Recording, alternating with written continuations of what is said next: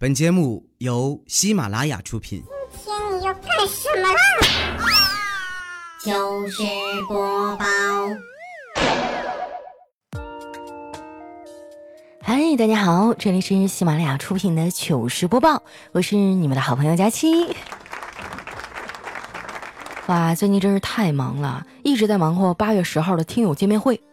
听主办方说啊，想让我现场表演个才艺，我就合计表演点啥呢？发个微博问问吧。结果底下好几百条留言，写的都是想看胸口碎大石。这年头挣口饭吃这么难了吗？听友里有没有骨外科医生哈？麻烦你联系一下我，实在不行啊，那天就直接整个车把我拉走吧。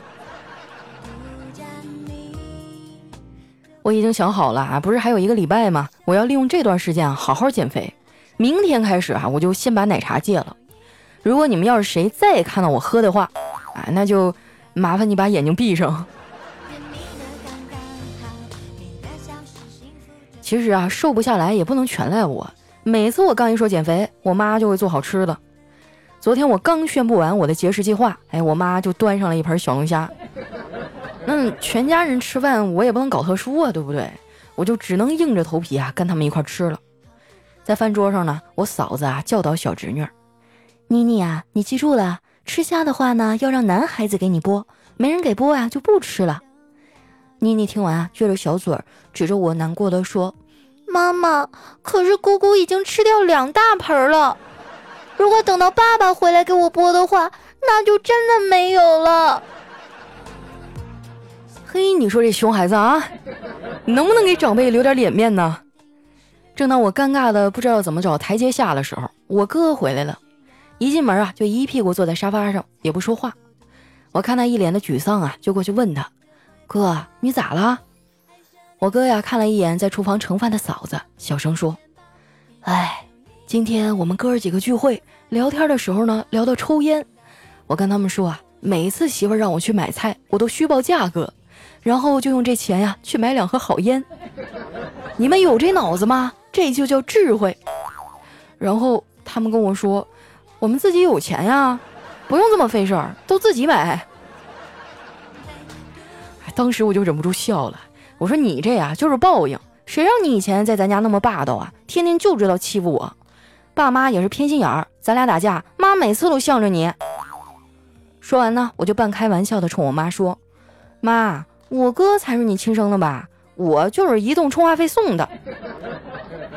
我妈说：“放心吧，闺女儿，你就是我亲生的。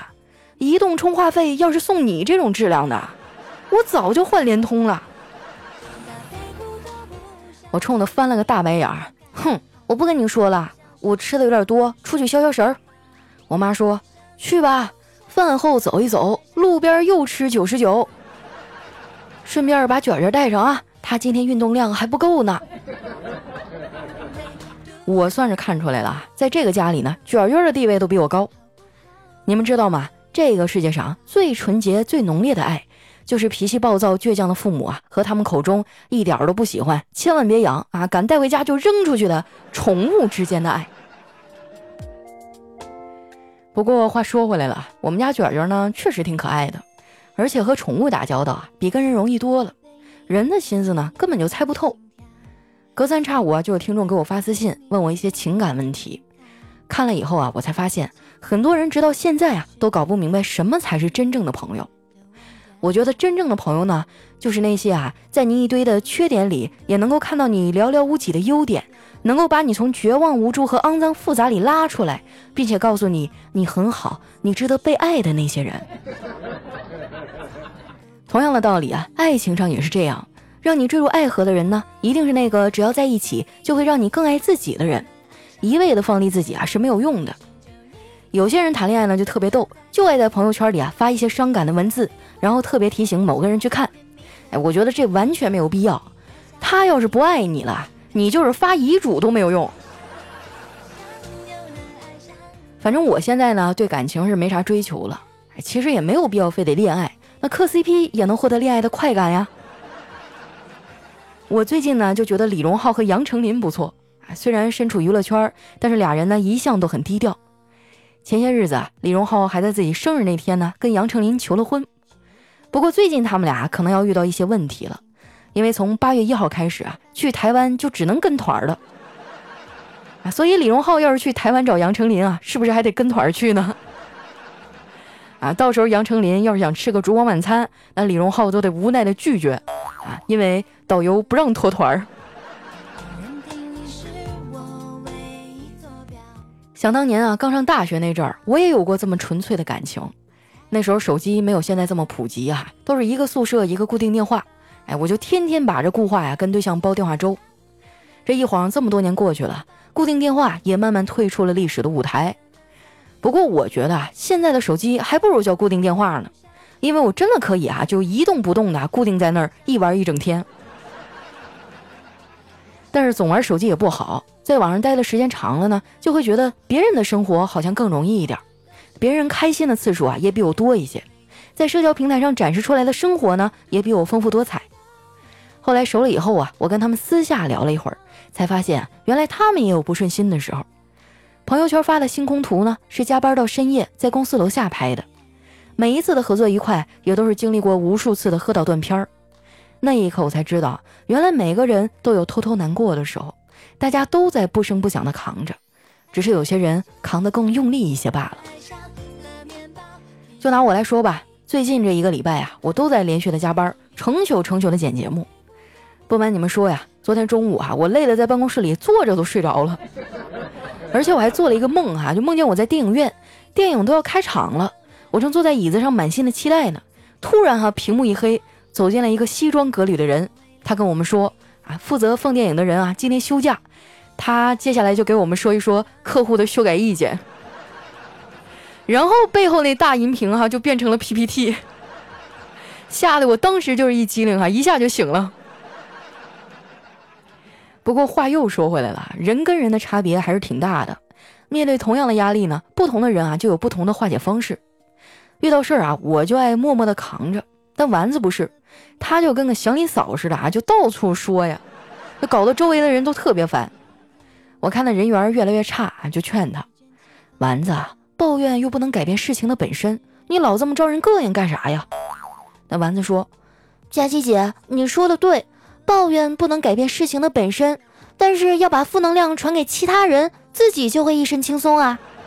你看，事情不就这么解决了吗？”我觉得啊，他有点过于天真了。他这个办法呢，也不是对所有人都适用。很多时候啊，你去跟好朋友倾诉，哎，你希望他们能给你烧烤、火锅、麻辣烫啊、串串、奶茶、冰淇淋的时候，实际上啊，他们给你的只是，哈哈哈哈哈，你也太惨了吧！与其等着他们嘲笑啊，还不如刷会儿短视频、看会儿直播来的痛快呢。而且你们发现没有啊？现在直播的很多东西啊，都是咱们以前经历过的事情的翻版。比如说，现在都流行啊，看别人网络直播玩游戏，这不就是我们小时候啊守在街机游戏厅看别人玩游戏的在线版本吗？啊，直播平台就是一个云街机游戏厅啊。只不过那个时候啊，我都是偷偷去看罢了。我小的时候呢，我妈啊就把这游戏妖魔化了，就说打游戏耽误学习啊，耽误一切。现在我长大了才发现啊，那些顶级的电竞选手啊，都年入千万了。你说这找谁说理去啊？其实我觉得打游戏这事儿吧，得多角度去看，也不是完全没有好处。游戏呢，一般都是对抗性质的，你早点让孩子有竞争意识，知道啥是物竞天择，适者生存，也挺好的呀。哎，你别不信啊，我跟你说，物竞天择这事儿呢，确实存在。自从我开始脱发以来呀，我的这个发质呢，真的就慢慢变好了，差的都掉了。还留在头发上没掉的，那都是狠角色。丸子对我这理论啊就非常认同。最近几天呢，他天天嚷嚷着啊要走出舒适圈，去挑战自己。我看他热情高涨啊，就说：“行啊，走出舒适圈的第一步啊，就是走出空调房。我帮你跟领导申请一下外出拜访客户啊。”哎，丸子撇撇嘴说：“佳琪姐，你可饶了我吧！空调给了我生命，离开它我会死的。”以前我当老师的时候啊，就觉得自己天不怕地不怕的，一放暑假就出去浪，去了好几个避暑胜地。去过以后，我才明白，什么避暑胜地都是假的，只有空调是真的呀。从那以后，我夏天就都在家里猫着不出门了，谁叫都不行。佳琪姐，你说夏天怎么过得这么慢呀？啥时候才能到冬天呀？我都快要热死了。我冷笑了一声啊，说这人是不是都这样啊？夏天的时候怀念冬天，到了冬天呢又想念夏天。你说这感觉啊，像不像个渣男？小黑啊，在旁边插话：“哎，你别啥事儿都拿我们男的来举例啊，那啥玩意儿渣男渣男的呀？我就觉得夏天挺好的，反正呢，我有对付燥热的绝招。”我说：“就你啥绝招啊？”哎，小黑说：“我会讲冷笑话呀，我讲完你就凉快了。不信啊，我问你，你说栀子花和鸡冠花一块出门自驾游，谁负责开车呀？”我想了想啊，摇摇头说：“不知道。”哎，小黑说。栀子花呗，因为栀子花开呀开，栀子花开呀开。哇！当时我就打了个寒颤啊！我说你还别说，黑哥，你这招真有点用，我现在都已经冷到骨子里了。哎，既然你有这个技能，应该很受小姑娘欢迎吧？哎，小黑无奈的说：“别跟我提小姑娘啊，我最近是一点桃花都没有啊，连给我介绍相亲的都没有。”以前没毕业的时候吧，我妈天天催我相亲，那时候我就特别反感。有一次被她逼急了，我说：“妈，这都什么年代了还相亲啊？如今提倡自由恋爱，你别催了行吗？”现在我都毕业好几年了，我天天都催着我妈给我安排相亲。我说：“黑哥呀，我就不明白了，一个人过不好吗？为什么那么着急进入婚姻的围城啊？”小黑说：“佳琪啊，不管你有没有脱单的欲望。”有一个事实啊，你是不能否认的，就是你的每一个祖先啊都有夫妻生活，而你却没有，你就不觉得你给老祖宗丢脸吗？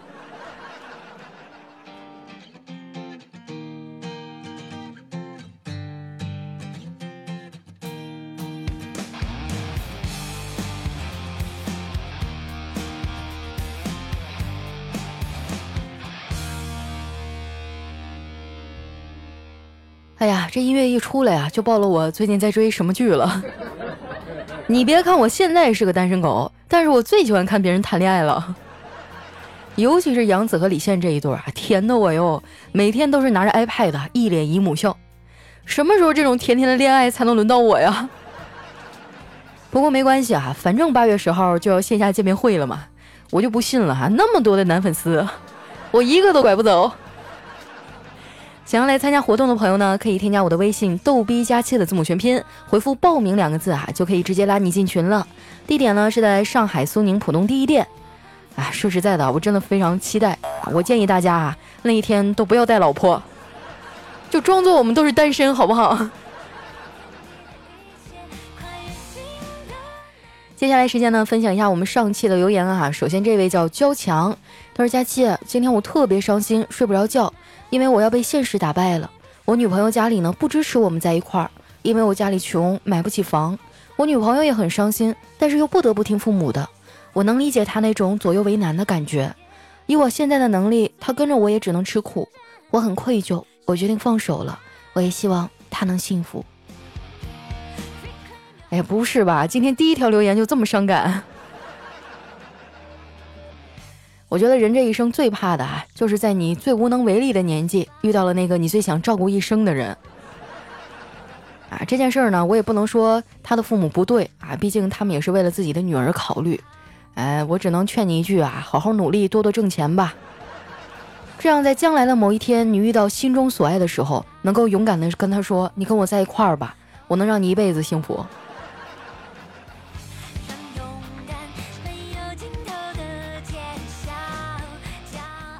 下面呢叫木木啊，他说听学长劝学妹那个行李轻一点那段子啊，我就想起了我大学的第一天，刚到公交车上就有好多学长学姐在接，一个学长很热心的帮我提行李啊，我都快忘记了，我后悔啊，当时太单纯啊，错过了一个帅师兄。哎，为什么你们上大学都有人给你提行李啊？我怎么记得我上学的时候就没有这个环节呢？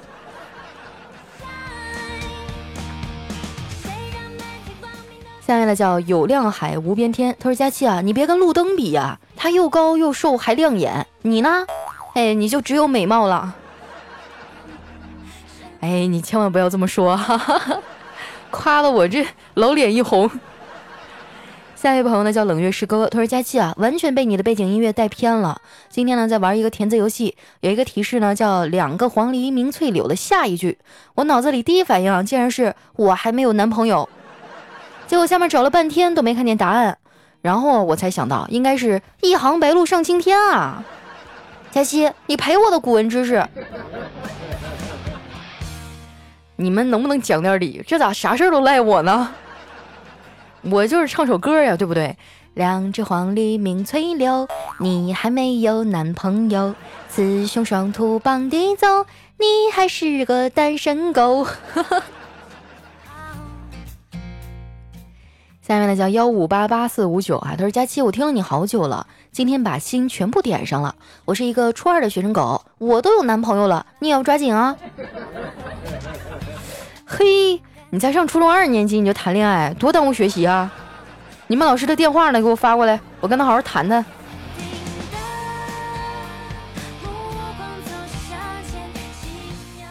下面呢叫与宿命纠葛，他说：佳琪姐姐，我最近关注你的微博，发现你不仅肤白貌美，厨艺还超级好呢。这样的宝藏女孩，希望广大帅气的小哥哥赶紧领回家哟。哎，你可别提了，我跟你说，前几天啊。我还被相亲一男的给拒绝了呢，就是给我发好人卡，我也不知道咋回事儿。大概的意思就是，哎呀，你很好，你很优秀啊，然后你的事业又成功啊，你的这个呃方方面面条件都不错，所以我们不合适。啊，当时我就脑海中，Excuse me，What are you doing？哎，所以真的啊，我希望大家夸夸我，帮我找一找自信。最近整个人真的啊，就陷入一种自我怀疑的这个情绪当中了。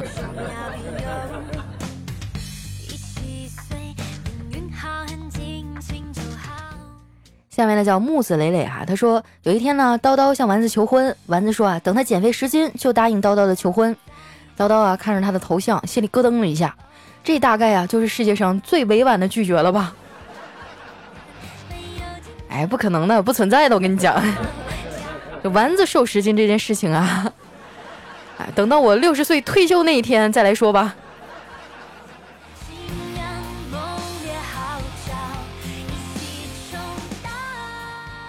下面呢叫失眠梦啊，他说我们公司一业务员被开除了，然后呢他又找了一个同行业的公司，入职不到一个月，两家公司合并了，哎，结果又被开除了。佳琪，你说他倒不倒霉啊？那是有点惨啊。下面呢叫幺八五九二零零 f b o d，他说今天早上起床晚了，小电驴又坏了，我一路狂奔到公司啊，路上呢就碰到一个少妇带着一个小男孩在散步，那小男孩见着我啊，对他妈妈说：“妈妈，你看那个叔叔跑起来就好像一条脱缰的野狗。”嘿，听了这话我很生气啊，居然侮辱我，我就对那小男孩一声吼：“你不要叫叔叔，叫我小哥哥，知道吗？”好吧，这个脑回路啊，我真的是一时半会儿没反应过来。下面呢叫加谢的陆墨啊，他说在丈母娘家包饺子，老婆递给我十五块钱，说去买两瓶啤酒，一瓶醋。丈母娘啊对我笑了笑，钱交给我女儿啊，比交给银行省心。你看要花多少都替你算好了。我就有点不服气哈，我跟他说，嗯，要去参加同学聚会，他都不给我钱。丈母娘说。你跟银行说要去参加同学聚会，银行会给你钱吗？哎，这说的好像还很有道理的样子啊。在我们东北哈，一般都是女的管钱，但是我不知道别的城市怎么样哈。我想问一下大家啊，就已婚的朋友们，你们家里一般都是男方管钱呢，还是女方管钱呢？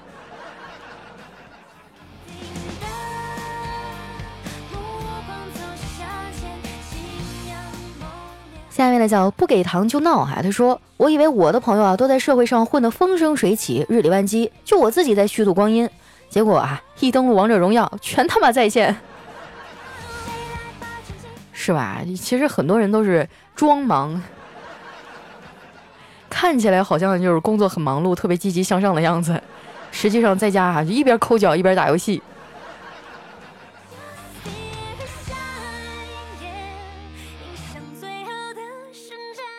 下面呢叫千山人迹，他说上个月哈，我外婆十万火急，让我无论如何都得回去一趟，说有很重要的事要告诉我。等我到了外婆家呀，她一脸严肃地说：“你有个远房的表姐，没什么血缘关系的，今年三十八了，因为她在读研究生，之前你大表舅不准她谈恋爱，现在就耽误了人生大事了。你看。”我听完也有点沉重啊，我说外婆，我理解你的心情，这三十八岁确实有点大了，这恐怕不好介绍啊。我外婆说：“谁让你介绍了？我是说你考虑一下。”我真的，我最受不了这种亲戚了，就在他们的眼中哈，你就好像是一个牲口一样，到了年纪就一定得拉出去配个种。为什么呀？我有大好的青春，我有我热爱的工作，我有我的好朋友们。我为什么一定要被拉出去？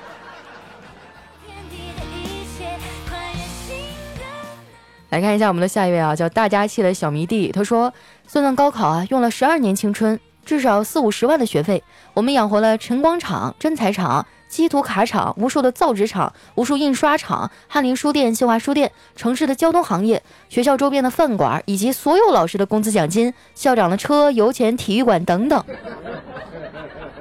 高考呢是国家的支柱性民营企业呀，这也大概就是我们的功劳吧。哎呀，我觉得你要这么说的话，就不太对了啊。因为我们毕竟是九年义务教育嘛，很多的钱其实都没有花的。你要真真的啊，就从建校啊到老师的工资啊，到这个呃场所的费用啊等等啊去算钱的话，咱交那点学费可能不够。还是祖国照顾我们，所以你们要好好学习啊！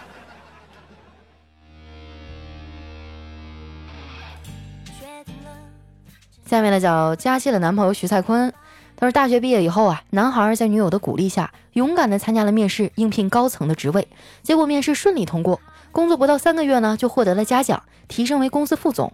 公司为他举办庆功宴啊，啊，我就带着一直相信我、支持我的女朋友参加宴会，并且介绍给我的领导，说道。领导，我给你介绍一下，这就是在我身后默默支持我的女友。领导拍了拍我啊，淡定地说：“小伙子，以后好好干，我女儿是不会看错人的。”哎，兄弟，醒醒！哎，太阳马上就要升上来了啊，赶紧搬砖啊，不然一会儿就烫手了。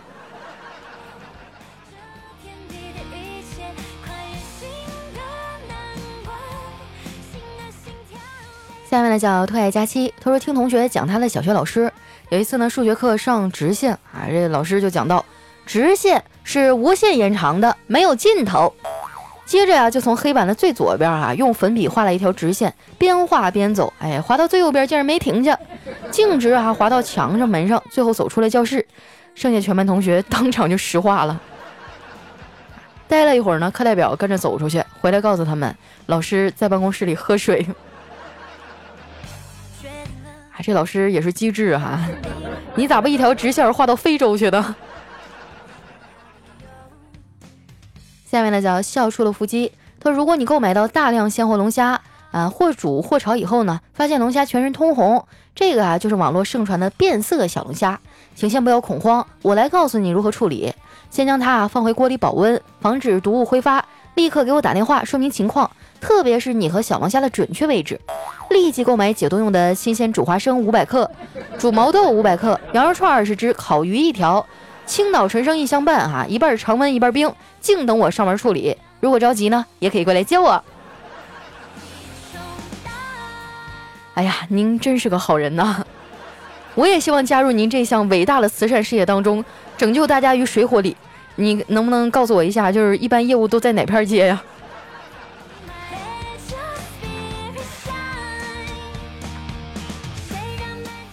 下一位小伙伴呢叫雪晴 Snow，他说今天看到邻居家的丫丫在哭，我就问他丫丫怎么了？哎，我侄女儿说她想去超市买好吃的，他妈不给她钱，我就给了我侄女十块钱，说那你陪她去买吧。过了一会儿，两个小家伙还没走，我就悄悄过去啊，看他们在说什么。只听丫丫说十块钱不够呀，要不我再哭一会儿吧。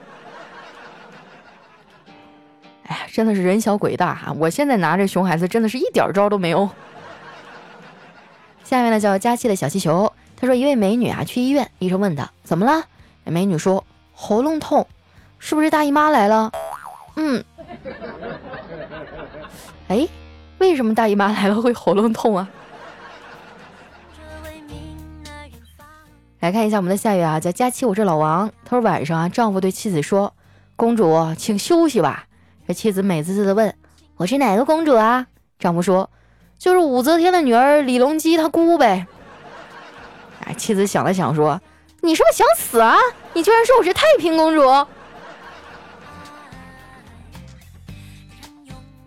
下面呢叫佳期的宠物小松鼠，他说有一姐们呢知道老公有三儿以后啊，没哭没闹。